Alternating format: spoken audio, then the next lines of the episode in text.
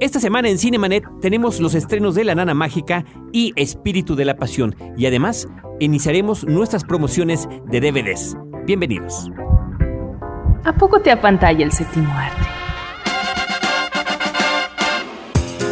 Bienvenido a Cinemanet, la mejor dosis de imágenes auditivas para la apreciación cinematográfica. Las butacas están listas. Toma tu lugar y acompaña a Carlos del Río y Roberto Ortiz. Disfruta el cine con todos tus sentidos. Frecuencia cero, la otra radio.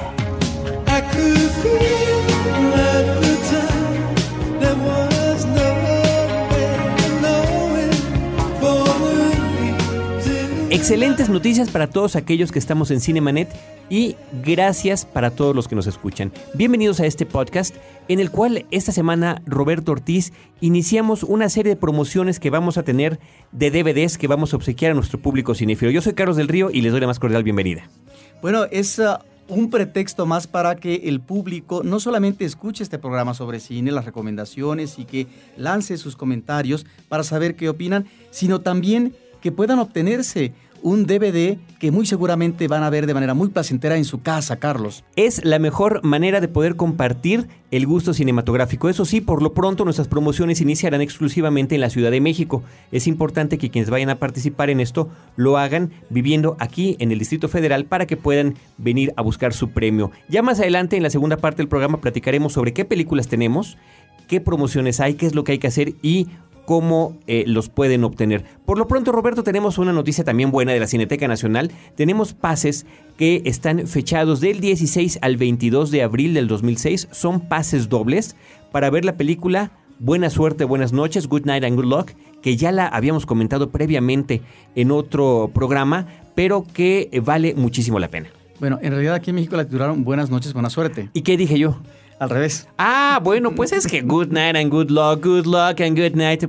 Ahora sí que como dicen en inglés, whatever. Pero es una película, efectivamente, Carlos, que no se debe de perder el público. Ya se presentó en su cartelera comercial y ahora está en el circuito cultural, específicamente en la Cineteca Nacional. Una película, yo diría, con un guion inteligente, muy cuidado, que aborda una problemática eh, que tiene que ver con la política de los Estados Unidos a propósito de la cacería de brujas por parte de un senador, el senador Joseph McCarthy. Y alrededor de él, no alrededor de él, sino eh, los personajes de, de la película, los personajes más importantes, son unos periodistas de la televisión que critican que inclusive retan a McCarthy a propósito de las mentiras, de eh, toda esa parafernalia mediática que está manejando eh, para poder cuestionar, enjuiciar a una serie de personas que supuestamente tuvieron vínculos o, o, simpatizaron con el Partido Comunista o son de ideas de izquierda. Y en ese sentido, dentro del clima de la Guerra Fría, pues obviamente es una película ad hoc, creo que es una película, por otro lado, muy pertinente estilísticamente hablando si consideramos que está hecha en blanco y negro para poder rescatar los materiales de Joseph McCarthy que se realizaban en cine y que pareciera que uno está viendo lo mismo en la ficción como en el documento de estas imágenes de McCarthy. Una película que nuevamente nos habla del espíritu liberal del cine independiente estadounidense a propósito de la incursión, de la observación de estos momentos de intolerancia, diríamos como Lilian Hellman, aquellos tiempos de canalla. Una película dirigida eh, por George Clooney, eso hay que comentarlo. Eh, este hombre que tiene ya un par en su haber como director y que además lo está haciendo muy bien, creo que es una, sorpresa muy grata. Y si, como dices tú, sin lugar a dudas, la película se eh, queda ya como un clásico del cine dedicado a todo este asunto de la Guerra, Fría, dentro de lo que hay otras, otras cintas. Así que del 16 al 22 de abril, esto sí es muy sencillo. Lo único que tienen que hacer llamar a nuestro buzón de voz, que es el 2455 5099, decir quiero mi pase para la Cineteca Nacional, quiero ver la película Buenas noches, buena suerte. Uh -huh. ¿Lo dije bien ahora? Así es. Ok. Y eh, y ya se la llevan. Tienen que dejarnos, por supuesto, número telefónico y correo electrónico para que les podamos decir a dónde la tienen que venir a buscar. Nuestro correo electrónico es el es info arroba. Y Roberto, si quieres comenzamos con el asunto de los estrenos de la semana. Tenemos por una parte La Nana Mágica Y en otro, en otro terreno mucho más serio y mejor armado, Espíritu de la Pasión. Pues mira, también hay que mencionar, Carlos, que esta semana se estrenó un documental interesante que fue nominado al Oscar en su momento, una coproducción de Austria, Bélgica y Francia del año pasado. La pesadilla de Darwin se tituló aquí en México. Es una película que obtuvo en el Festival FICO del año pasado el premio como mejor documental por parte del público. Es eh, un documental que nos remite a una realidad que se presentó en los años 60 en el lago Victoria, en donde pues ah, comienzan a cultivar un pez que va a ser efectivamente un pez eh, depredador de, la fauna que eh, vive en, en ese lago, pero que va a causar beneficios obviamente para aquellos restauranteros, aquellos ah, eh, pues obviamente personas que se interesan por esta especie, sobre todo en Europa y Japón, que tenía esta especie eh, acuática muy cotizada. Y nos habla de esta problemática. Es un documental que habrá que ver y que resulta eh, nuevamente interesante por esta situación de conflicto socioeconómico que se vive en un entorno eh, del lago Victoria. Y por otra parte, eh, Carlos, la película de la semana creo que es El espíritu de la pasión, una película de 2004 de Kim Ki-duk un cineasta que si bien es cierto en sus primeras cintas del 2000, 2002 como Seom o El Guardacostas no se exhibieron comercialmente en México y que solamente se conocen a través del video, ya sus últimas películas o las más recientes sí llegaron de un año y medio a la fecha. Películas como Las Estaciones de la Vida, que es considerada su obra maestra, por amor o por deseo, que me parece que es una película interesantísima en este ritmo o narración pausada por parte del director, algunos dirían que es un tanto contemplativa. Encontramos en el caso de Amor o por Deseo, Carlos, esta idea de eh, las dificultades en las relaciones eh, familiares y la posibilidad de lograr resarcir en el camino, en un camino que parece el Via Crucis, lograr resarcirse de manera, eh, de manera muy, muy, muy dolorosa, pero que hay posibilidad finalmente de la redención al final del camino. Eh, por amor o por deseo es eh, el preámbulo del espíritu de la pasión, una película muy original, no se la debe de perder el público, es nuevamente una historia romántica, Carlos, pero uno diría, porque lo hemos mencionado en otras ocasiones, ya nos conocemos esta historia trillada. Chico encuentra chica, se enamora, viene el conflicto y finalmente la rescata. Bueno, pues sí, es eh, en parte este esquema, pero tratado de una manera diferente, Carlos. Nos encontramos ante un muchacho, anecdóticamente, eh, en la anécdota, perdón, a un muchacho que eh, monta una motocicleta y no diríamos que asalta, sino que pernocta, vive en algunas viviendas, departamentos, casas que no están en ese momento ocupadas por eh, sus habitantes porque salieron el fin de semana o de vacaciones. Entonces llega, pero no con el fin de asaltar, alojarse, pero ciertamente de una manera, diríamos, eh, muy eh, generosa, en tanto que hay reciprocidad por parte de él a los inquilinos que viven y que están ausentes, porque no solamente les lava la ropa y la atiende, sino la ropa que está sucia, por supuesto, sino que también compone aparatos electrodomésticos. Y en una ocasión encuentra en una casona eh, a una eh, modelo muy famosa que en cuanto ve eh, las fotos, él se obsesiona por ella, se baña con las fotos y luego plancha las fotos. Y esta muchacha está ahí presente, una muchacha que está triste, adolorida, porque tiene un marido que la golpea y vive una crisis emocional muy fuerte. A partir de entonces se establece un nexo emocional que se convierte en una relación amorosa, Carlos. Lo curioso de esta película es que salvo una o dos ocasiones, diríamos que son gesticulaciones más que parlamentos, nunca hay parlamentos, vocablos, eh, diálogos de los personajes. Diríamos que es una película silenciosa en el caso de los personajes principales.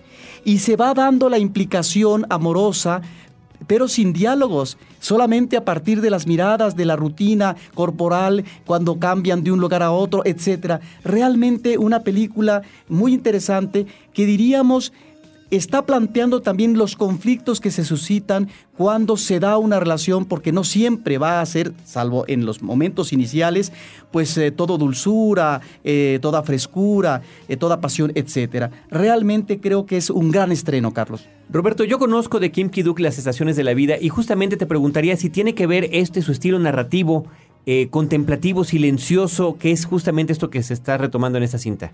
Sí, yo creo que ya es un estilo, lo encontramos en él y por otra parte, las situaciones extremas, eh, Carlos, que también vemos que eh, puede haber cognatos de violencia o suicidios o enfrentamientos o encarcelamientos en estas películas que hemos mencionado, son esporádicas y no es que sean leitmotiv, pero sirven eh, también como resorte para que los personajes puedan de alguna manera acomodarse en ese, destino que es un tanto azaroso. Realmente una película muy original que no se debe de perder nuestro público. El espíritu de la pasión de Kim Kiduk. Y Roberto, pues brevemente si quieres comentar La Nana Mágica.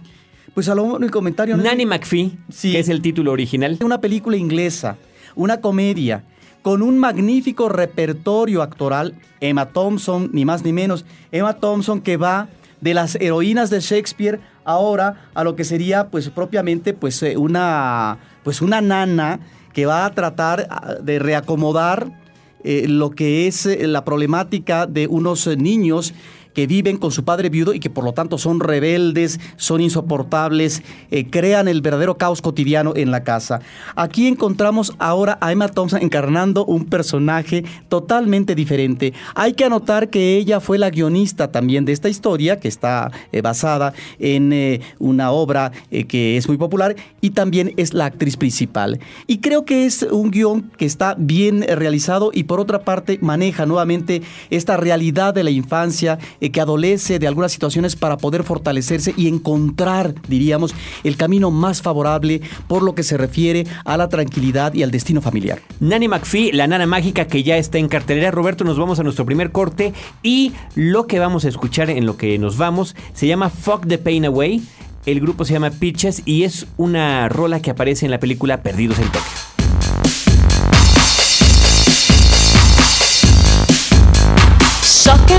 Titties like you wanted me. Calling me all the time like blondie. Check out my Chrissy behind, it's fine all of the time. Like sex on the beaches. What else is in the teachers of peaches? Huh, what?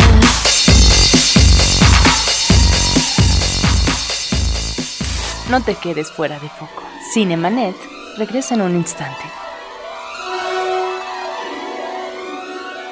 Buenos Aires, Jerusalén, Kabul, Islamabad, Bangkok, Yakarta, Beijing. Porque a través del conocimiento y la comprensión de los problemas de otros países, podemos encontrar la solución a los del nuestro.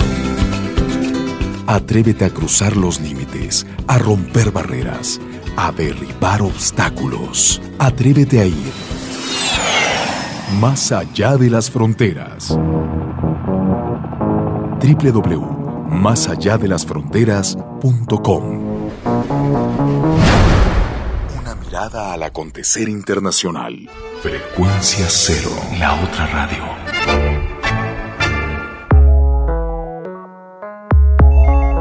Llama a nuestro correo de voz 2455 5099. Frecuencia cero, la otra radio. Porque la radio se está quedando sin oyentes. Historias múltiples en tiempos cortos. Cinemanet. Regresamos.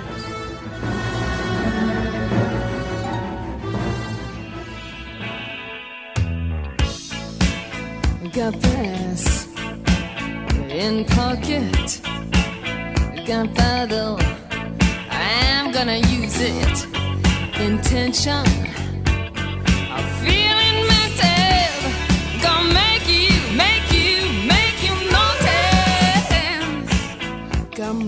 Ahora escuchamos Brass Pocket de Pretenders y es otra canción que también aparece en Perdidos en Tokio. ¿Y por qué, oh cielos, por qué Perdidos en Tokio? ¿Será porque es una gran película? ¿Será porque está escrita y dirigida por Sofía Coppola? ¿Será porque es una de las más espléndidas actuaciones de Bill Murray? ¿Será que cuenta con la belleza de Scarlett Johansson? Sí, sí, sí, sí y sí, pero además, además Roberto, porque afortunadamente en este programa iniciamos, gracias a Universal Pictures, una serie de promociones en las que semana con semana vamos a contar con distintos títulos para obsequiar al público que nos escucha, al público cinéfilo. Yo la verdad en ese sentido sí quiero agradecerle muchísimo a Georgina Cobos su intervención para que nosotros podamos tener estas promociones y también por supuesto a Deborah Clark. Eh, Roberto, eh, pues bueno, Perdidos en Tokio, un estupendo filme para comenzar esas promociones, ¿no? Sí, una película que de alguna manera, Carlos, me recuerda el espíritu de la pasión a propósito de cómo abordar la pareja amorosa contemporánea.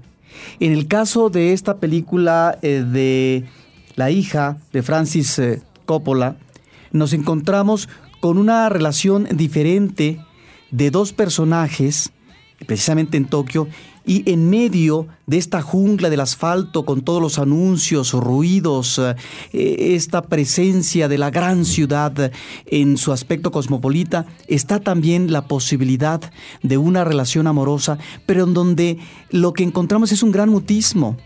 No hay necesidad tal vez de decir tantas cosas en términos de los diálogos como sucede en el espíritu de la pasión, sino que es a partir de otro tipo eh, de planteamiento, a partir de lo que puede ser la conexión en la mirada, en la posibilidad de el encuentro de personas que podrían tener una afinidad sin que necesariamente sepan o no de sus vidas.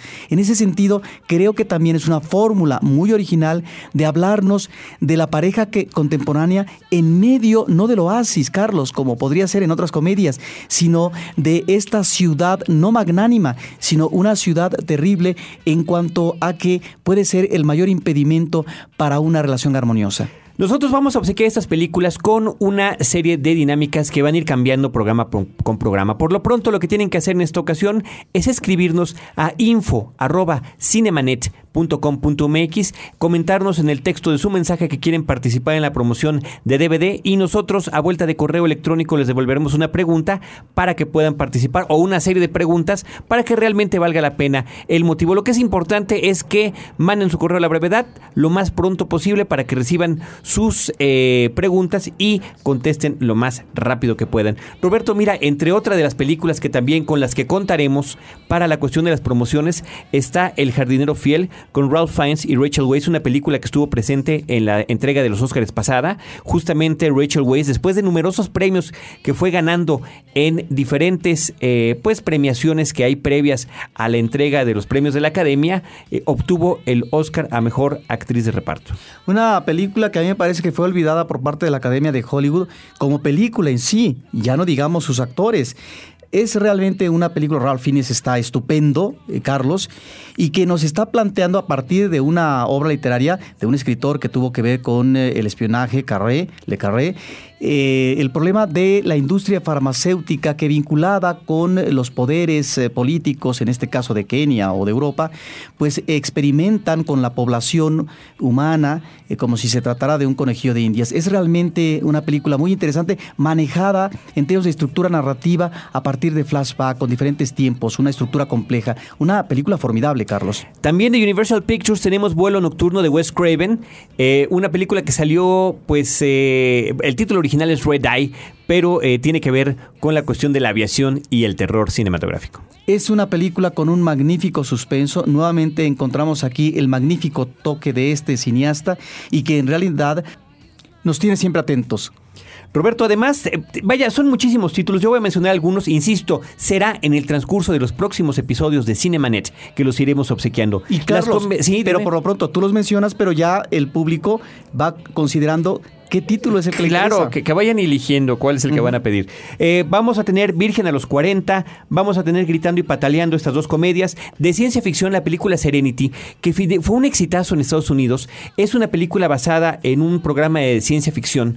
Eh, contemporáneo que se llama Firefly y esta es la versión cinematográfica que por cierto aquí en cartelera no pegó mucho. Domino, una película con Kira Knightley y Mickey Rourke, Bajos Instintos a propósito de la segunda parte que ya viene próximamente en cartelera, Perfectos Extraños con Ron Blow, eh, Doom, esta cinta basada en un juego de video o la película Como si fuera cierto, Just Like Heaven. Y además para los niños habrá una cinta que se llama Barbie en Fairytopia, en este caso es Mermaidia. ¿no? Es toda una serie de películas animadas eh, por computadora acerca de Barbie en diferentes cuentos infantiles. Así que ya lo saben, la película de obsequio esta semana se llama Perdidos en Tokio, ya la platicamos y tienen que mandar su correo electrónico a info.cinemanet.com.mx si es que se la quieren llevar.